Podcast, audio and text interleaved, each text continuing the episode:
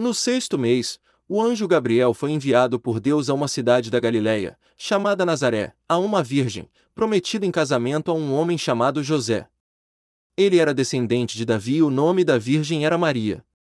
O anjo entrou onde ela estava e disse: Alegra-te, cheia de graça, o Senhor está contigo. Maria ficou perturbada com estas palavras e começou a pensar qual seria o significado da saudação. O anjo, então, disse-lhe: Não tenhas medo, Maria, porque encontraste graça diante de Deus. Eis que conceberás e darás à luz um filho, a quem porás o nome de Jesus. Ele será grande, será chamado Filho do Altíssimo, e o Senhor Deus lhe dará o trono de seu pai Davi.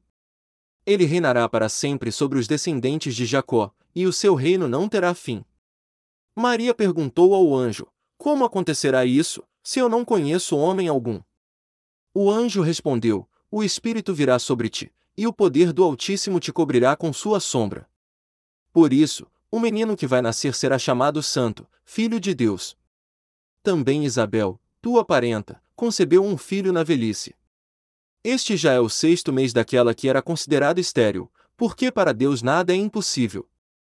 Maria, então, disse: Eis aqui a serva do Senhor, faça-se em mim segundo a tua palavra.